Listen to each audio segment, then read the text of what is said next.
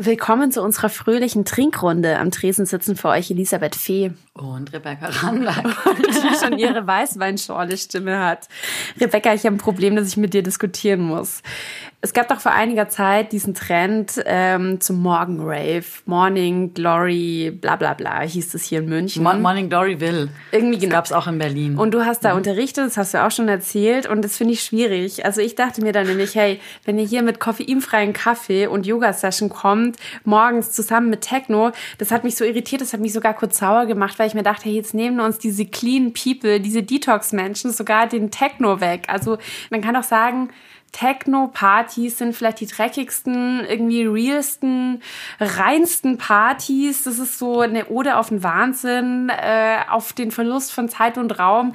Da kannst du nicht einmal mit Leggings und mit einem Green Smoothie dastehen. Also ich übertreibe jetzt maßlos, aber das hat nichts mm -mm. mehr mit Trümmern zu tun. Und ich kann diesen Widerspruch nicht auflösen. Ich, für mich ist der einfach da. Wie geht Yoga und wie geht Party und die harte Gönnung, wie geht es zusammen?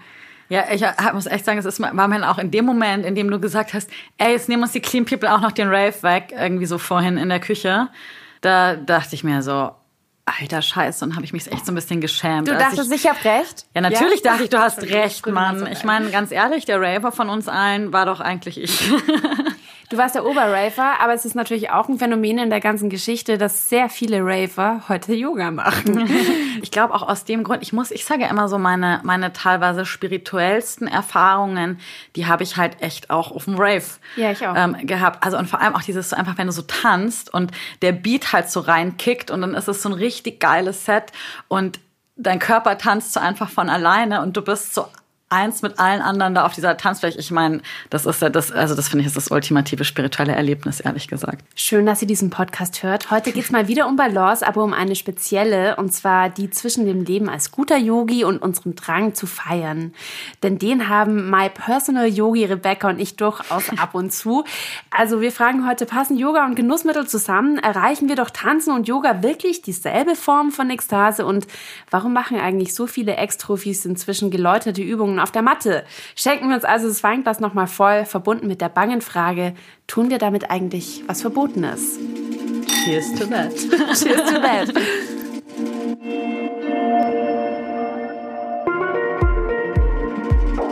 Heiliger Bimbam.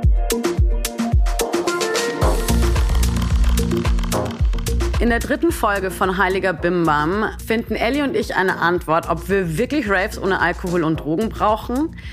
Wir finden raus, ob man ohne Alkohol Spaß haben kann und vor allem, ob ich als Yogi eigentlich noch feiern gehen darf. Außerdem erfahrt ihr, wie viel Party in Ellie und mir noch drin steckt und wie wir es inzwischen mit dem Alkohol handhaben. Garantiert habt ihr da jetzt auch schon eine Meinung dazu und habt Lust, Sauferlebnisse und Yoga-Ekstasen mit uns zu teilen. Schreibt mir gerne auf Instagram. Ihr findet mich unter Rebecca Randack und ich freue mich auf Bilder und Geschichten.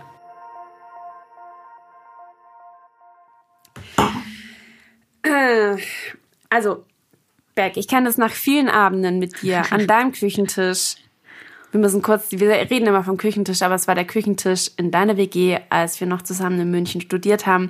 An diesem Küchentisch saßen wir oft und deswegen kenne ich eigentlich die Antwort auf die Frage, die ich jetzt stelle, aber ich stelle sie nochmal für alle anderen, die uns jetzt zuhören. Wie hältst du es mit Alkohol? Oh Gott, ähm, Damals ähm, haben wir es anders mit dem Alkohol gehalten als heute. Ich meine, jetzt, wir müssen jetzt auch hier offen für alle anderen sagen, wir trinken hier gerade eine Weinschorle. Aber es ist auch schon 6 Uhr abends. Also insofern finde ich, sind wir fein. Und ein Leben ohne Weinschorle ist nicht lebenswert. ist auf jeden Fall nicht so lecker. Inzwischen ist trinke ich manchmal einfach, ich, ich also ich meine, ich trinke gerne mal Alkohol, ich trinke auch äh, ein Glas Wein zum Essen, ich trinke, ich meine, ich bin aus Bayern, Mann, ich trinke einfach unheimlich gerne Bier. Ich habe früher wesentlich mehr Alkohol getrunken und hatte natürlich Phasen, in denen, glaube ich, jetzt sagen würde, mein äh, Alkoholkonsum war echt nicht so gesund. Und dann hatte ich aber auch Phasen, in denen ich quasi gar nicht getrunken habe und damit auch fallen war. Inzwischen hat sich das auf sowas völlig spießig normal verträgliches eingepegelt. Du hast diesen Yoga-Blog dann gestartet irgendwann, Fuck Lucky Go Happy und ich erinnere mich an den Moment, dass wir hatten uns in der Zeit so ein bisschen aus den Augen verloren. Du bist nach Berlin gezogen und ähm, ich weiß noch, wie ich zu einer gemeinsamen Freundin gesagt habe, säuft die jetzt nichts für die Rebecca? ich kann mir das gar nicht vorstellen. Und die war so, nee, nee, die säuft schon noch. ähm, also direkt nach meiner Yogalehrerausbildung hatte ich halt, da hatte ich schon so eine Phase, da habe ich irgendwie kaum Alkohol getrunken, da habe ich auch überhaupt nicht ähm, geraucht, nicht Alkohol getrunken, kaum ausgegangen. Da war das für mich aber alles auch total wichtig und ich hatte einfach mega Bock, mich voll in dieses Yoga-Leben reinzuschmeißen. Habe ganz viel, wäre am liebsten auf der Couch bei uns im Yoga-Studio eigentlich eingezogen. Das war super gut und super wichtig. Inzwischen hat sich das wieder so ein bisschen relativiert und ich habe das Gefühl, ich habe mein altes Raver-Ich mit meinem Yogi-Ich wieder in Balance gebracht, wie du es vorhin so schön in der Anmoderation gesagt hast. Okay, dann hast du schon mal verkatert eine Yogastunde gegeben? Ja, ich habe schon mal verkatert eine Yogastunde gegeben. Und zwar habe ich dich am Abend davor gesehen, äh, Lady. Die im Sommer jetzt, oder Die wie? im Sommer jetzt. Oh, ja, ich fuck. muss vielleicht wahrscheinlich sagen, ich glaube, es war nicht die einzige, aber bei der war ich wirklich so verkatert wie bei der Yogastunde war ich tatsächlich vorher noch nie. Und ich unterrichte jetzt ja auch schon fast fünf Jahre, aber das war wirklich schlimm. Ich bin Ähm, gar nicht gekommen, schau. Ja, weil du nicht konntest. Ja, ich, konnte musste. nicht. Ich habe mir die Ja. Welt lieber von der Seite Nee, angeschaut. also an ja, das Tag. ist nicht schön, vor allem, weil ich dann noch, ich dachte, ich bin morgens aufgewacht und dachte so, scheiße, ich muss was essen, sonst habe ich eine Fahne. Und dann äh, konnte ich aber nichts essen, weil mir so schlecht war und es hat mich in wirklich ungute Zustände gebracht, aber irgendwie ging's. Okay, jetzt hast du ja schon gesagt, du hattest diese Phase, wo du nichts, äh, Ja. nichts Enthemmendes zu dir genommen hast, außer einer Yogastunde. Ich bin Journalistin und kenne viele Leute, die sehr viel trinken. Bei den Yogis ist es wahrscheinlich anders, oder? Ja, also die Yogis, würde ich sagen, sind jetzt nicht so die großen Trinker. Du hast vorhin schon gesagt, Die großen Teetrinker vielleicht. Ja, ja, ich meine, du hast vorhin schon gesagt, es gibt viele so viele Raver, die jetzt Yogis sind und das sind schon auch oft, also ich meine, ich kenne schon auch viele Yogis. Vielleicht sind es auch so ein bisschen die, ne, ich meine, in der Yoga-Szene gibt's dann auch so kleine Untergruppen und dann irgendwie so die coolen Yogis, die halt irgendwie trotzdem ausgehen und so. Aber ich muss auch sagen, selbst die sind irgendwie nicht mehr so die, äh, also mich auch eingeschlossen, sich irgendwie dauernd so zuzulöten. Das funktioniert einfach auch nicht zusammen. Aber wird man da schief angeschaut, wenn man sich ein Bier bestellt nach der Stunde?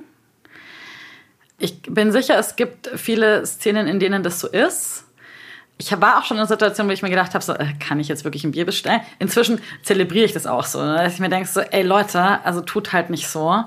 Ähm, ich habe jetzt halt Bock auf ein Bier und dann trinke ich ein Bier. Das meinte ich auch mit so, ich habe mein Raver-Ich wieder integriert in mein Yogi-Ich. Okay, okay. Jetzt hast du eben vorhin schon gesagt, du hattest diese Phase, wo du total Ja. sober warst. Was hat dir das gegeben? Warum hast du es gebraucht? Das hat mir, was hat es mir gegeben?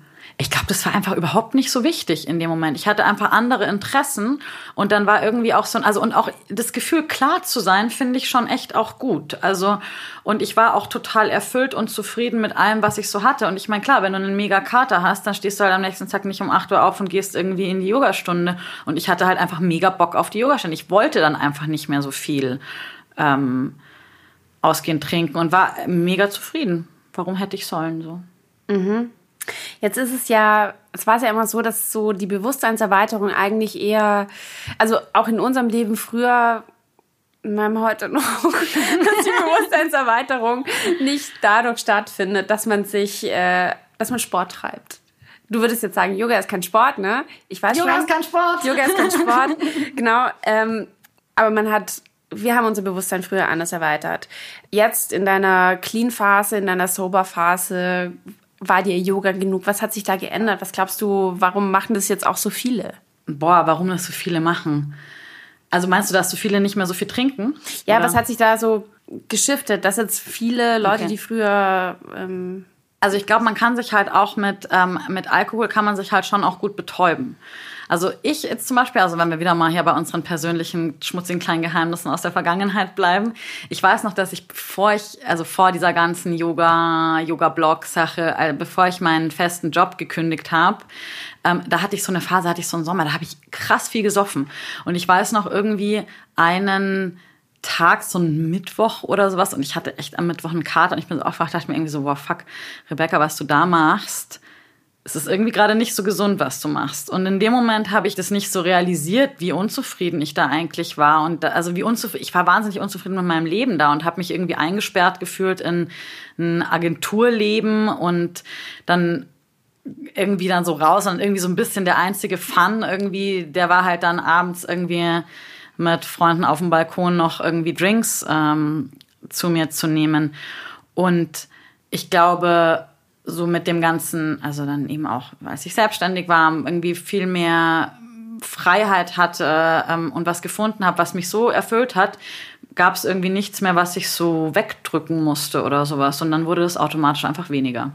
Es ist doch strange, dass der einzige Fun äh, jetzt für manche Leute darin besteht, genau das auch nicht mehr zu machen. Also weißt du, sie haben einen sehr harten Tag, so ich glaube, alle in unserem Alter haben so oder viele folgen so einem krassen Leistungsding und so weiter. Und dann gibt es plötzlich diesen Trend der Sober-Partys. Also aus den USA ist es ja jetzt auch nach Berlin gekommen und ähm, dann steht der einzige Fun darin, auch keinen Fun zu haben am Abend. Oder wie kann ich das verstehen? Also warst du also, mal da, weißt du was? Wie funktioniert das? Ja, also ich habe ja tatsächlich mal auf dieser einen, also ich war auf einer einzigen und ich, ich muss dir echt im Vorhinein recht geben, diese Sober-Partys, also ich musste auch nicht hin. Und vor allem erst rechnen, es war halt dann so unter der Woche um 6 Uhr morgens vor der Arbeit.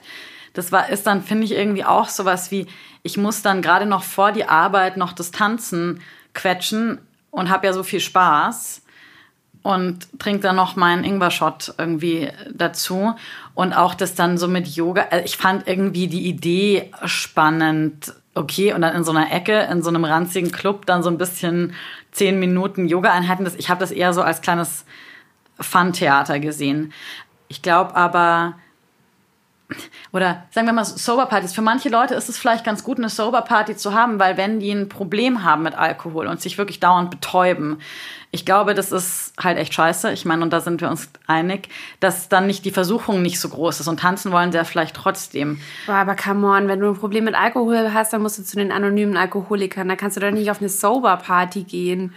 Ja, stimmt. Also ich weiß nicht, ich gehe inzwischen auch einfach ganz normal ähm, in, in, in ganz normale Clubs und in Berlin kann man ja zum Glück auch einfach tagsüber feiern gehen, sodass ich das Problem dann nicht habe, dann mitten in der Nacht die Einzige und trinke halt dann echt auch wenig und freue mich des Tanzens und ähm, das ist für mich auch völlig fein. Aber auf der Soberparty, da läuft dann wirklich Techno und ähm, alles ganz normal, bis darauf, dass es eben morgen ist und Ingwertee gereicht also, wird.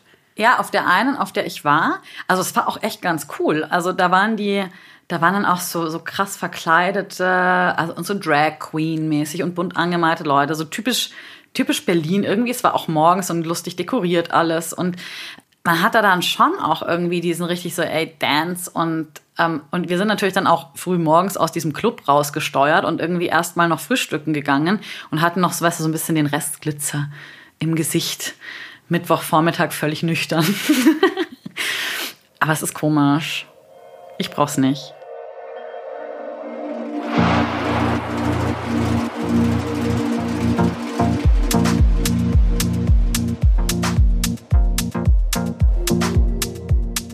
Auch für diese Folge von Heiliger Bimbam haben wir wieder einen Sponsor. Heute ist es das tolle Online-Yoga-Studio Yoga Easy. Ich finde, es passt besonders gut, weil nach so einer durchravten Nacht übt man vielleicht lieber zu Hause als im Studio mit lauter superfitten Yogis. Auf yogaeasy.de gibt's über 700 Yoga- und Meditationsvideos in ganz verschiedenen Längen, Intensitäten, also ganz für advanced Yogis und für Einsteiger, kurze, kleine, knackige Klassen. Ich finde besonders cool, dass du dort die bekanntesten, renommiertesten Lehrer Deutschlands findest, Patrick Broom zum Beispiel oder Patricia Thielemann. Wenn ihr in der Nacht davor schon euer ganzes Geld ausgegeben habt, ist es auch nicht so schlimm, weil zusammen mit Yoga Easy schenken wir euch einen Monat gratis. Ganz einfach geht ihr auf die Landingpage www.yogaeasy.de slash heiliger Bimbam und meldet euch an. Das Beste ist, ihr müsst nicht mal kündigen, weil das Abo automatisch endet. Jetzt gibt's gar keine Ausreden mehr. Probiert's einfach aus. Ich verspreche euch, Yoga hilft auch gegen Kater. Das weiß ich aus Erfahrung. Und nochmal zum Mitschreiben, Anmeldung auf www.yogaeasy.de slash heiliger Bimbam. Ich wünsche euch viel Spaß.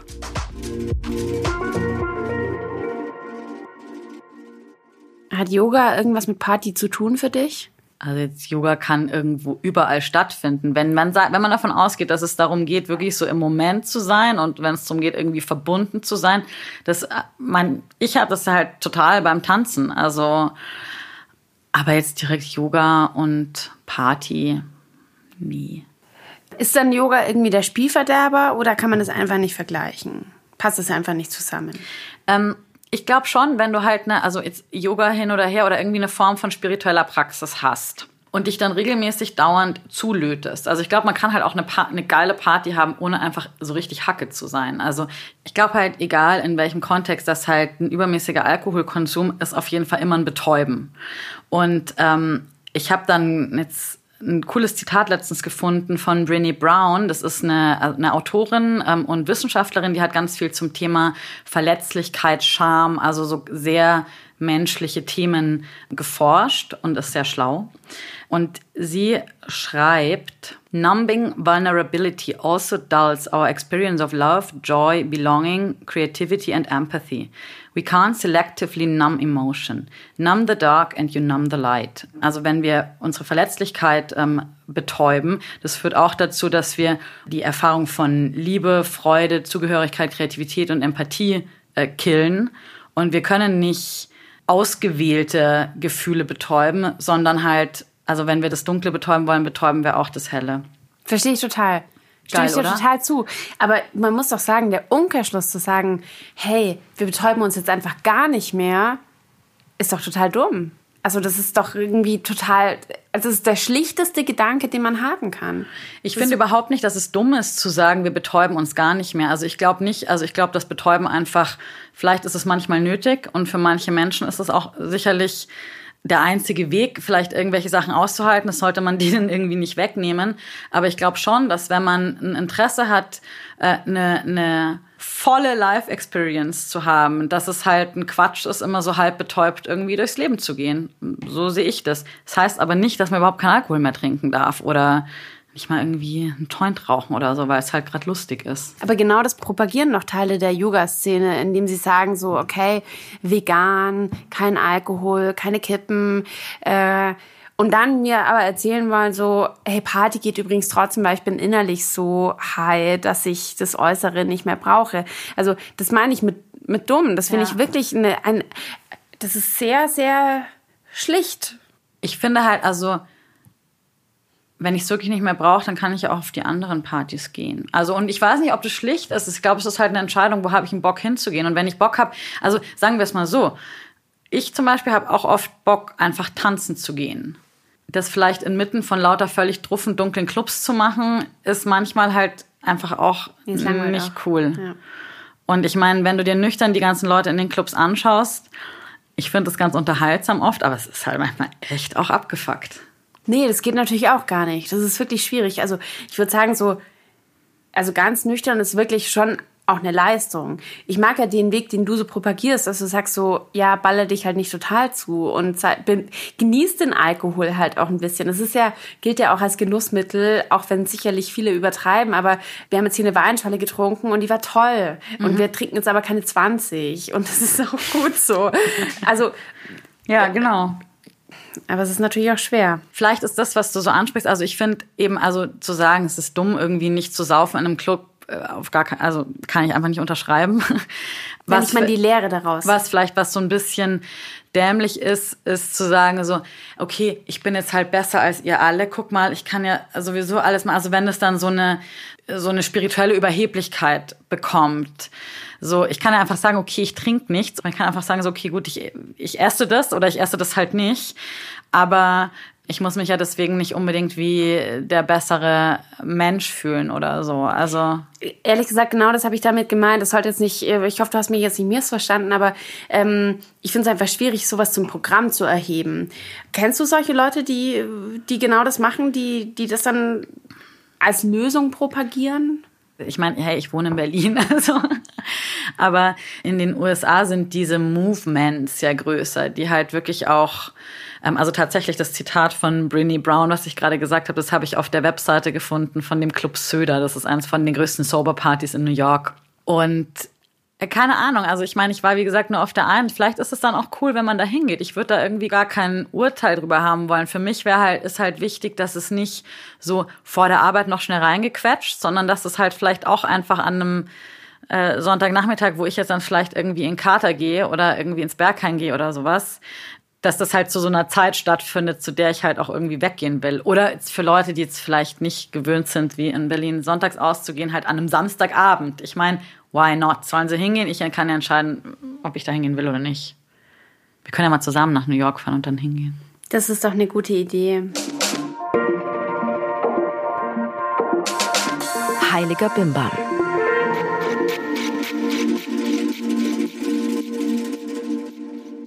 Jetzt leben wir natürlich in einer Gesellschaft, in der Betäubung irgendwie dazugehört.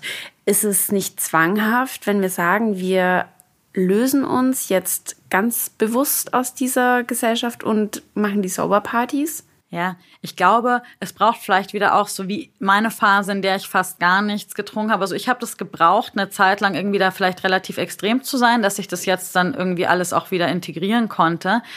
Betäuben ist nicht die Lösung. Klar, da sind wir uns einig. Und auf der anderen Seite ist aber auch dieses zwanghafte, hm, ich kann gar nichts trinken, ich kann das nicht essen, ich kann das nicht essen. Damit macht man sich auch wahnsinnig eng. Und das Ziel ist ja, frei zu sein irgendwie. Es gibt echt auch so manche so Yogis, wo ich mir denke, so, ey, Alter, trink mal einen Schnaps, dann äh, irgendwie vielleicht komm mal klar und sei mal ein bisschen lockerer. Gerade die, die gern so irgendwie, wenn einem so die Moralkeule dann um die Ohren geschwungen wird vielleicht ist es für manche auch nicht möglich. Also und ich glaube, wie jeder auch wieder, wie jeder damit umgeht, muss äh, jeder selbst klarkriegen. Und ich bin ganz zufrieden, dass ich für mich eine Version gefunden habe, mit der es läuft. Es bleibt natürlich schon die Frage, warum so viele alte Trophys, nenne ich sie jetzt mal, also Leute, die äh, einfach sehr lang in der Feierszene irgendwie aktiv war, irgendwann umgeschwenkt sind auf die spirituelle Droge sozusagen. Wie erklärst du das? Hm. Aber spirituelle Droge, meinst du zu Ayahuasca-Zeremonien ja, oder irgendwie ähm, also so kaktus Also natürliche Drogen sind ja dann auch irgendwie plötzlich ähm, ganz in ähm, Pilze und so ein Zeug, weil das ist ja dann natürlich und bewusstseinserweiternd. Ich meine, über eigentlich die Hippies haben ja auch schon alle LSD genommen. Also und sogar, ey, ganz wichtiger Punkt, im Yoga Sutra, das ist der wichtigste yoga-philosophische Text, steht auch drin, dass Bewusstseinserweiterung auch durch Drogen erreicht werden kann. Und der Text ist 2000 Jahre alt.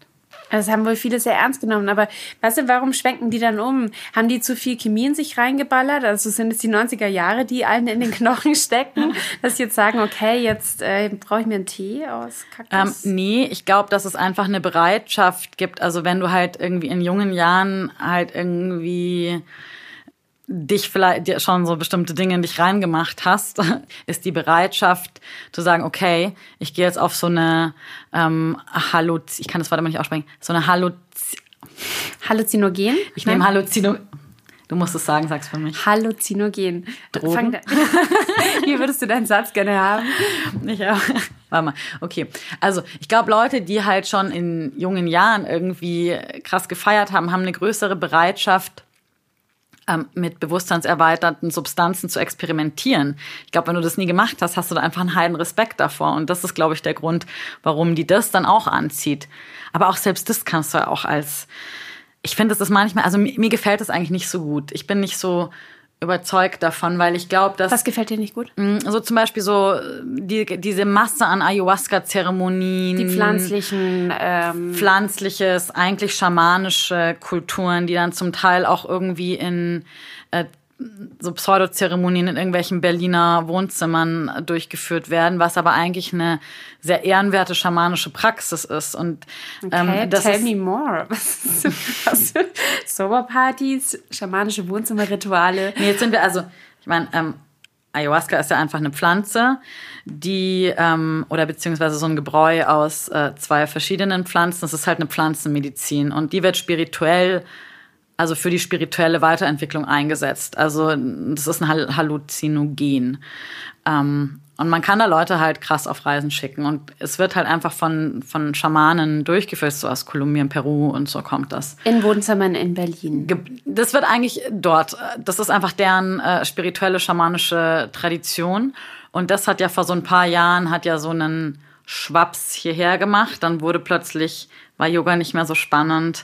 Und aber die, ähm, dann nahm man halt, dann ging man halt zur Ayahuasca-Zeremonie.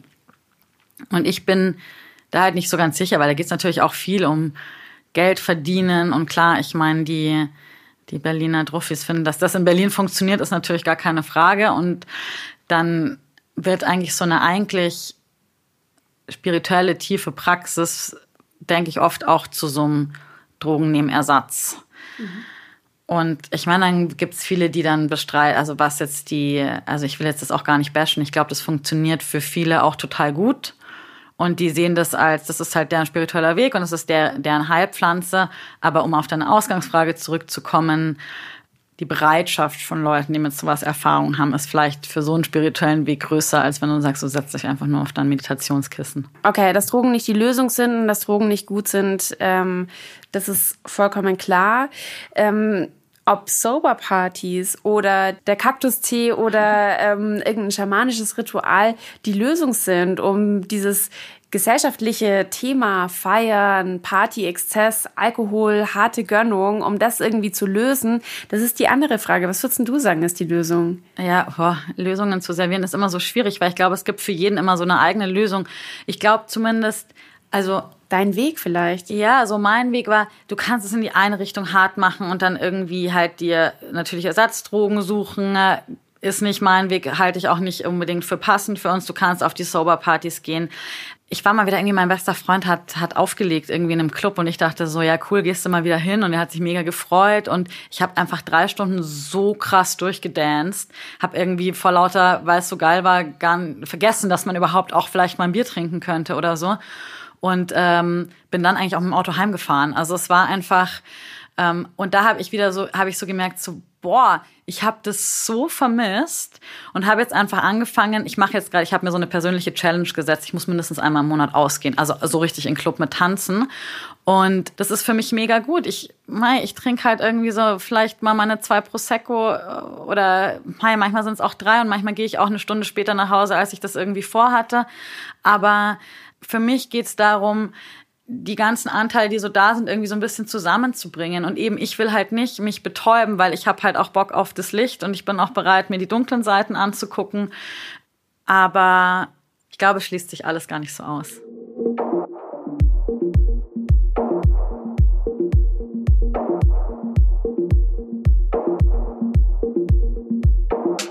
Damit ihr die und all die anderen Folgen von unserem Podcast nicht verpasst, abonniert ihn. Und wenn ihr jetzt sagt, die zwei Frauen, die hier über Yoga reden und dabei eine Weinscholle trinken, finde ich super, dann bewertet uns, wenn ihr wollt, auf iTunes.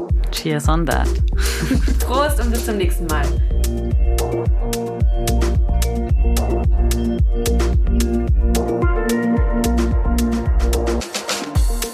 Ein Podcast von Fuck Lucky, Go Happy in Kooperation mit Ikone Media. Moderation Rebecca Randack und Elisabeth Fee. Redaktion Christina Metalinos, Sarah Möller, Hadi Röde. Alle Informationen unter heiligerbimbampodcast.de.